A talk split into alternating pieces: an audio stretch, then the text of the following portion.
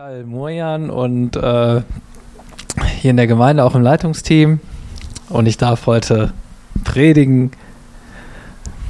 Ist auch vielleicht mehr so ein, ähm, so ein Hauskreis-Input, Impuls. Hier sind ja auch heute nicht so viele. Daher wollen wir mal gucken. Okay, wie gesagt, wir machen diese Predigtreihe Beziehungskiste wir lieben, weil er uns zuerst geliebt hat oder äh, weil er uns zuerst geliebt hat, aber im Grunde lieben wir, weil er uns liebt. So. Und ähm, in dieser Predigtreihe äh, sind wir gerade in, da geht es um diese Beziehungsdimensionen up, in and out. Und up ist die Beziehung zu Gott diese Beziehungsdimension und da befinden wir uns gerade und das nennen wir dann auch, weil er uns zuerst geliebt hat. Ja, und ähm, wir haben schon einige Predigten darüber gehört. Ich glaube, wir sind ungefähr seit Oktober dran, oder? Ist schon ein bisschen was. So, und ähm, ja, und ich denke, ganz elementar ist die Annahme Gottes von uns. Also, dass wir angenommen sind, dass wir geliebt sind und uns alles vergeben wurde. So, und wir müssen dieses Geschenk im Grunde nur annehmen, weil äh, in Johannes 3, Vers 16 steht ja, dass Gott hat so sehr die Welt geliebt, dass er seinen Sohn für die ganze Welt gab. Also alle sind angenommen und ähm, jeder, der möchte und das auch versteht, kann dieses Geschenk annehmen. Und das, äh, ja, genau. Tobias Sonnenberger hat das so schön mit der Geschichte dieses jungen Mannes illustriert. Äh, da ging's, hat er um die über die Geschichte des verlorenen Sohnes oder der verlorenen Söhne gepredigt. Und vielleicht kann sich der eine noch daran erinnern, da war, ich glaube, in Indien ein junger Mann, der ausgezogen ist, wohl auch mit dem ganzen Erbe oder mit viel Geld und hat das verprasst. Und ähm, man kann aus dieser Geschichte so ein bisschen erkennen, dass ein Bruch zwischen den Eltern und dem Sohn gab. So und ähm, er saß dann da irgendwo und hatte keine Kohle mehr. Dachte, was soll er jetzt machen? Irgendwie wäre das Beste wäre nach Hause, aber mögen ihn seine Eltern noch und dann ähm, hatte er die Idee, irgendwie konnte ihn eine Nachricht zukommen lassen, dass wenn sie möchten, dass er bei ihnen äh, wieder einzieht oder zu ihnen kommt, so dass sie doch ein weißes Taschentuch in den Baum hängen. So und ähm, ist er wohl mit dem Zug vorbeigefahren, konnte er wohl nicht hingucken, aber ähm, auf jeden Fall hing der Baum dann voller weißer Tücher so dass man gar keinen Baum mehr sehen konnte. Und das ist einfach so die Annahme, die die äh, Eltern für ihren Sohn hatten, dass sie unbedingt wollten, dass er wieder zurückkommt, dass sie, dass er angenommen ist, geliebt ist und ähm, ja, wieder herzlich willkommen. Genau, und so und noch viel mehr liebt uns Jesus und nimmt uns Gott an. Genau, und am Anfang dieser Beziehung steht die Liebe Gottes, die sich durch Jesus Christus zeigt und der Jesus und durch die Jesus, Jesus zeigt, wie der Vater ist. Aber in jeder Beziehung gibt es immer zwei. Und ich kam mal zu der Frage, was wünscht sich Gott in einer Beziehung? Was so, sind so seine Erwartungen an uns in einer Beziehung? Oder in unserer Beziehung zu ihm? Ähm, sicher, wir sind alle gleich geliebt und gleich viel wert, aber es gibt doch unterschiedliche Beziehungsqualitäten vielleicht. So, da gibt es diesen Satz mit Ach und Krach dem Lamme nach oder ähm, oder äh, ja, von Mose wird gesagt, dass er äh, mit Gott redete von Angesicht zu Angesicht wie ein Mann mit seinem Freund.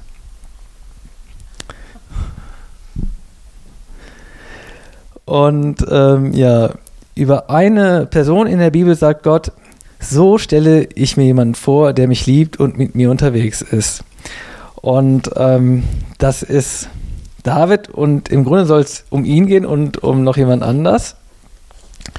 Und das, äh, genau, in Apostelgeschichte 13, Vers 12 steht, ähm, 13, Vers 22. Genau, in David, dem Sohn Isais, habe ich einen Mann gefunden, wie ich ihn mir wünsche. Er wird alle meine Pläne ausfüllen. Das ist NGÜ. Ich habe hier äh, die Basisbibel da steht, er ist ein Mann nach meinem Herzen, er wird in allem so handeln, wie ich es will. So, dies wird über König David gesagt und Paulus zitiert hier den Propheten Samuel aus 1 Samuel 13, Vers 4. Upsa. 14, no, ich habe falsch gelesen, sorry. Ein Tisch, wo ich meine Ordnung schaffe. Ja, normalerweise habe ich keine extra Bibel mit, aber. Ähm, nee, brauchst du eigentlich nicht. Ich nehme ja den anderen. Äh, anderen Dings, da kann ich hier, hier ordnen. Ja, aber ein Schlachter und ich habe die Basisbibel. Hier, also wer die noch nicht hat, die kann man sich ruhig mal holen. Das ist eine gute Bibel. Das, die ganze Bibel in moderner Sprache und ein bisschen überarbeitet im Gegensatz zur Hoffnung für alle oder die gute Nachricht. Ich finde die eigentlich so ganz gut. Aber ja, genau, kleine, kleine Werbeunterbrechung. Das habe ich mir gerade weggelegt. Genau. Transvers 14. Ja, genau, da ähm, kommt dann Samuel zu Saul und steht da, nun wird aber dein Königtum nicht mehr bestehen. Der Herr hat sich einen, einen Mann gesucht nach seinem Herzen und der Herr hat ihn zum Fürsten über sein Volk bestellt. Also, das ist jetzt so, so ein Schnipsel und ähm, da will ich mal so ein bisschen, ähm, also es ist, dieser Vers, der da steht, ist äh, da äh, zitiert und ähm, ja, Samuel, also Sa König Saul, äh, Saul ist König geworden und ähm, jetzt ist es so, dass sein Sohn Jonathan den Kommandanten der Philister erschlagen hat. Und jetzt ähm, sind die äh, Philister natürlich sauer und wollen in den Krieg ziehen, wollen ähm, die Israeliten angreifen und sammeln ihre Armee, Armee machen sich kampfbereit. Äh, die Israeliten bekommen Angst und ja, fangen an zu fliehen oder wissen nicht so richtig, was sie machen sollen. Und vor diesem aufkommenden Krieg äh, soll ein Brandopfer für, soll es ein Brandopfer für Gott geben um äh, ja seine Gnade für diesen Sieg zu haben. Das ist, ist einfach so, ne? Das hört sich für uns vielleicht ein bisschen komisch an. Sollen Opfer ge äh, gegeben werden und ähm, so da haben die den Glauben, dass sie dadurch den Krieg, dass Gott dadurch den Sieg schenkt. Das ist vielleicht so wie wenn wir vor irgendwas, ähm, ja, von einer Aktion oder vor einem Krieg vielleicht nicht, aber vielleicht in einer Evangelisation beten würden. So, und äh, es soll so sein, dass dieses Brandopfer von dem Propheten Samuel äh, verrichtet werden soll. So, das soll kein anderer machen, das soll der Prophet Samuel machen. Und dieses Opfer soll zu einer bestimmten Zeit an einem bestimmten Ort in Gilgal stattfinden. Und Saul ist dann zu diesem Zeitpunkt in Gilgal und wartet auf Samuel. Und er merkt einfach, wie ihm so ein bisschen die Fälle davon schwimmen, wie die Leute Angst kriegen, anfangen zu fliehen, wegzurennen. Und es ist, glaube ich, überhaupt keine gute Stimmung. Aber Samuel lässt auf sich warten. Er kommt nicht zum verabredeten Zeitpunkt. Und Saul wird einfach nervös und äh, ja, fängt schon mal an, dieses Opfer darzubringen. Und ähm, im Grunde, als er dann die Tiere geopfert hat, alles vollbracht hat, kommt äh, Samuel und ähm, sieht, dass er eben falsch gehandelt hätte und ja, ist dann sauer auf Saul und sagt ihm, dass er sein Königreich nicht mehr äh, nicht mehr äh, fortführen kann, dass er also dass seine Kinder nicht mehr König sein werden, sondern dass er sich jemand anders gesucht hat, einen Mann nach seinem Herzen, nach dem Herzen Gottes, der seinen Willen ähm, äh, ausführen wird. So und was Saul im Grunde ähm, falsch gemacht hat, er hat nicht auf Gott vertraut, er hat nicht vertraut, dass Samuel rechtzeitig kommen wird und eingreifen wird und ihm den Sieg schenk, schenkt. Und ja, dieses Nicht-Vertrauen und Nicht-Gehorsam sein war für Gott im Grunde so schlimm, dass Saul eben nicht mehr König sein konnte. Das, ich finde, aus unserer Sicht erscheint das so ein bisschen hart, so, wenn man ähm, irgendwie, ja, ein bisschen Stress hat, Angst hat und so, dann, und man hat nicht so die Geduld, auf Gott zu warten, betet und ähm, ja, es ist so ein bisschen schwierig und macht es einfach mal selber. Gibt ein bisschen Gas, dann schafft man es schon, dann wird es schon klappen. So, und da ist Gott dann eben, das findet dann Gott irgendwie nicht cool oder nicht gut, dass man in dieser Situation nicht auf ihn vertraut, auf sein Reden hört und einfach wartet, dass er es macht. So, ich kann mir, also wenn ich mich so in Saul hineinversetze, finde ich das so ein bisschen schwierig. So, wenn wir jetzt dem gegenüber David sehen, dieser, der, dieser Mann nach dem Herzen Gottes ist. Und ja, ihr kennt sicher alle die Geschichte von David und da gibt es diesen Ehebruch mit Bathseba. Wenn wir jetzt diese beiden Sachen gegenüberstellen, also den David würden wir nach dieser Aktion sicher schnell hier rausschmeißen oder der wird einiges von uns zu hören bekommen nach so einer Aktion. Aber er wird dennoch, wird in der Apostelgeschichte von Paulus als der Mann nach dem Herzen Gottes äh, zitiert oder da wird so von ihm gesprochen. So, genau.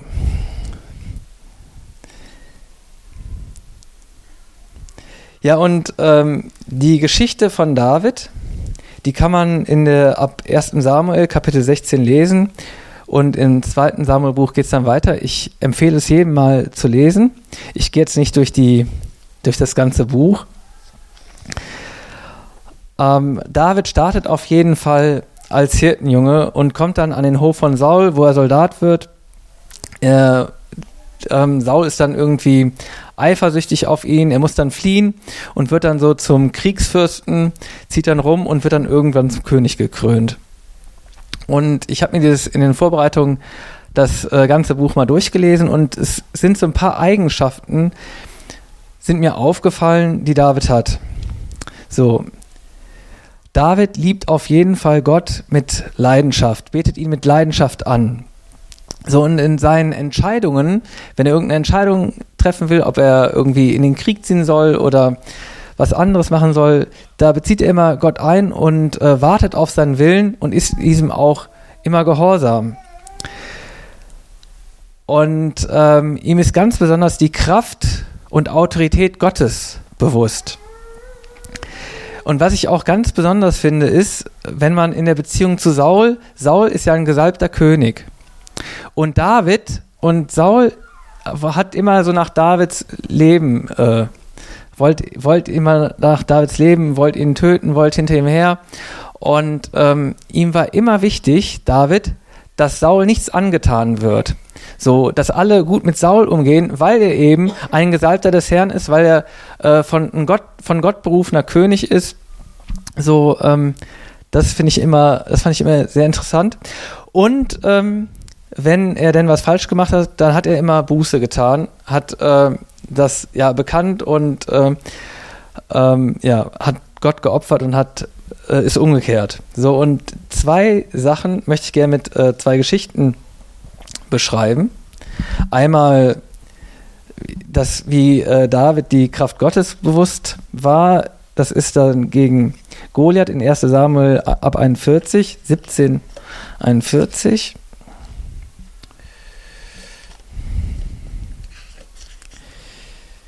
So.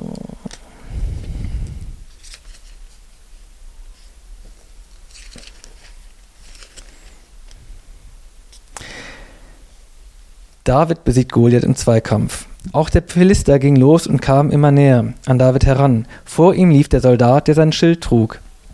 Als der Philister sah, wer ihm da entgegenkam, hatte er nur Verachtung für David übrig, denn er war ja noch ganz unerfahren. Er hatte helle Haut und ein schönes Aussehen. Der Philister schrie David an, bin ich denn ein Hund, dass du mich mit, mit Stöcken zu mir kommst? Da dann verfluchte David bei seinen Göttern, und der Philister schrie David zu, Komm nur her zu mir, ich gebe dein Fleisch den Aasgeiern am Himmel und den Raubtieren auf dem Feld zu fressen. David aber erwiderte dem Philister, Du kommst zu mir mit Schwert und Lanze und Speer. Ich aber komme zu dir im Namen des Herrn Zebaoth. Er ist der Gott der Schlachtreihen Israels, die du lächerlich gemacht hast. Heute wird der Herr dich in meine Gewalt geben. Ich werde dich erschlagen und dir den Kopf abhauen. Auch das Heer der Philister wird heute erschlagen. Ich gebe ihre Leichen den Aasgeiern am Himmel und den Raubtieren auf der Erde zu fressen. Dann wird die ganze Welt erkennen, es gibt einen Gott. der für Israel kämpft. Dann werden alle feindlichen Heere erkennen, der Herr rettet nicht durch Schwert und Lanze, denn der Herr bestimmt die, den, den Ausgang der Schlacht, und er wird euch in unsere Gewalt geben. Da ging der Philister los und kam direkt auf David zu. Sofort trat David aus den Schlachtreihen und lief dem Philister entgegen.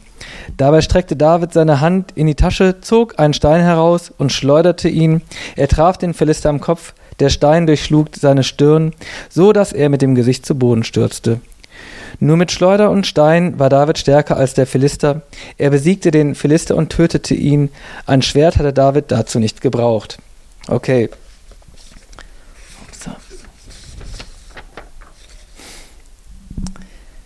Ja, also, ähm, das ist, da ist dieser äh, kleine David, der noch ein Hirtenjunge ist, eine kleine Kriegsausbildung, hat sich vorher die Rüstung angezogen, hat gemerkt, das funktioniert nicht und ähm, kommt im Grunde nur mit dieser Schleuder und mit dem Bewusstsein, wer ähm, Gott ist.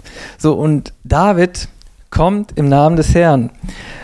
Und wir wissen, da, da Namen in der Bibel eine große Bedeutung und Kraft haben. Und wenn jemand im Namen eines anderen kommt, sondern kommt er äh, als diese Person. Ne? So dass im Grunde so sagt David, dass er in ja als Gesandter Gottes kommt, im Grunde mit der Autorität Gottes kommt, als Gott kommt. Er ist jetzt nicht selber Gott, aber in dieser Kraft und Autorität kämpft, die nimmt er sich quasi, ummantet sich damit und kämpft so gegen ähm, Goliath. Und ähm, mit diesem Bewusstsein äh, ist auch so, dass Gott ihnen den Sieg schenkt. So, David könnte auch sagen, ich komme heute als Gott zu dir oder heute kommt Gott in meiner Person zu dir, um dich zu besiegen. So, David war sich seiner Identität bewusst. Ähm, ja, und als Christen ist es essentiell, dass wir wissen, wer wir sind, so wie zum Beispiel in 2. Korinther 5 steht, dass wir in Christus eine neue Schöpfung sind und weiter, dass wir Gottes Gesandte anstelle Christi sind. Also wenn wir unterwegs sind, dann sind wir dann ist immer im Grunde ein Jesus unterwegs und wie uns das bewusst ist, so oder was wir so ähm, ja uns vielleicht auch trauen, versuchen für andere zu beten, das ist möglich. Ja. Ja, heute wird dich der Herr mir ausliefern. David, er war sich seiner Autorität, die er in Gott hatte, bewusst. Nicht er war für den Sieg verantwortlich, sondern Gott. David musste sich nur zur Verfügung stellen. Genau. So, und ähm, David rennt auf Goliath zu. So, bei diesen Problemen und Herausforderungen ist es wichtig, dass man auf sie zugeht und nicht versucht, sie auszusitzen. Ähm, ja, genau, das ähm, erstmal zu diesem Thema. Und dann wollte ich noch was zu Leidenschaft vorlesen, vor leidenschaftliche Anbetung. Das ist in 2. Samuel 6, Vers 11. Da ist David schon König.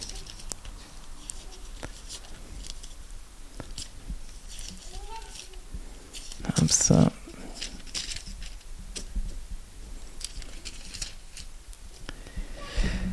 wird die ähm, Lade des Herrn nach Jerusalem gebracht. Drei Monate war die Lade des Herrn bereits im Haus von Obed-Edom aus Gad. Und der Herr segnete Obed-Edom mit seinem ganzen Haus. Davon berichtete man König David. Der Herr hat das Haus Obed-Edom gesegnet, gesegnet mit allem, was dazugehört, und das hat mit der Lade Gottes zu tun. Da ging David los und holte sich die Lade Gottes aus dem Haus Obed-Edoms. Voller Freude brachte, brachte er sie in die Stadt Davids. Die Träger führten die Lade des Herrn mit sich. Nachdem sie sechs Schritte gegangen waren, brachte er einen Stier und ein Mastkalb als Opfer dar. David tanzte voller Hingabe vor dem Herrn. Da, dabei hatte David nur einen leinenen Priesterschurz an. So brachten David und alle Israeliten die Lade des Herrn in die Hauptstadt. Dabei jubelten sie und die Widerhörner erschallten. Die Lade des Herrn kam in die Stadt Davids. Michael aber, Sauls Tochter, schaute durchs Fenster, und sie sah den König David, wie er vor dem Herrn hüpfte und tanzte. Da verachtete sie ihn in ihrem Herzen. Als die Lade des Herrn angekommen war, stellte man sie an ihren Platz in die Mitte des Zeltes. David hatte es für sie aufgeschlagen. Dann brachte David Brand- und Schlachtopfer da vor dem Herrn. Als David mit dem Darbringen der Opfer fertig war, segnete das Volk im Namen des Herrn Zebaoth. Er gab allen im Volk, jedem Israeliten, Männern und Frauen jeweils ein Leib Brot, ein Dattelkuchen und einen Rosinenkuchen. Dann ging das Volk heim, jeder in sein Haus. So, ähm, wenn wir uns mal diesen Zug oder diese ähm, Prozession vorstellen. Also, ähm, das ist, das scheint erstmal eine ziemliche Party zu sein. So der König nur in Unterhose oder in so einem Schurz. So und ist am Tanzen und freut sich. Also ist auf jeden Fall voller Freude. Und ähm, so alle sechs Schritte. Eins, zwei, drei zack, Kehle durchgeschnitten. So was da, was da für eine Straße an Tieren war, so was da für ein Blut hergelaufen ist. Das ist natürlich jetzt, äh, also wir opfern keine Tiere mehr, aber wenn man das so, wenn man das so, diese Kultur hat, Tiere als Lob Gottes zu opfern, ne? Was das gekostet hat, was, was der, was sie sich da ja, was sie sich da vorgenommen haben, im Grunde, was die Anbetung gekostet hat, und was die da investiert haben. So das äh, finde ich enorm. Und ähm, ja, er tanzte voller Hingabe vor dem Herrn. So und ähm, ich denke mir so, was kostet uns, was lassen wir uns Anbetung kosten? Ähm, wie beten wir an, so, ne? Es ist jetzt besonders so diese Stimmung, ah, es ist kalt, es ist dunkel, ich wimmel mich mal so in meinen Stuhl und es ist da manchmal eine Überwindung aufzustehen, die Arme zu heben oder zu tanzen. Ähm, es, es kennt, äh, es gibt dieses Buch von Bill Johnson, er stärkte sich im Herrn oder Strengthen in the Lord. Ich weiß nicht, ob ihr das kennt und ich kann mich auf jeden Fall erinnern, äh, der Bill Johnson hat dann so eine Übung gemacht, dass er in der Woche, also da war dann natürlich keiner in der Gemeinde, in dem Gemeinderaum, ist er dann immer gekommen und hat dann getanzt, so ganz alleine. Und ähm, ja, das äh, fand ich ganz nett.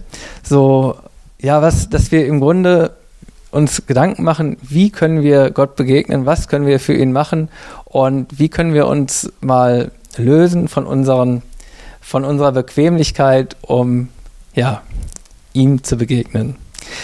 Genau. Ja, äh, ist jetzt, mh, was mir noch so ein bisschen einfiel, so, ich habe mal ein Buch gelesen, da wurde die Frage gestellt, so, welche Salbung willst du lieber haben? Die von Saul oder David? Was würdet ihr haben, wenn ihr Sa Salbung, das verstehe ich darunter, so eine Bevollmächtigung von Gott durch den Heiligen Geist, ne? Wenn ihr euch entscheiden, wenn ihr die wenn ihr euch entscheiden würdet oder die Frage gestellt bekommen würdet, welche Salbung wollt ihr lieber haben, die von Saul oder von David?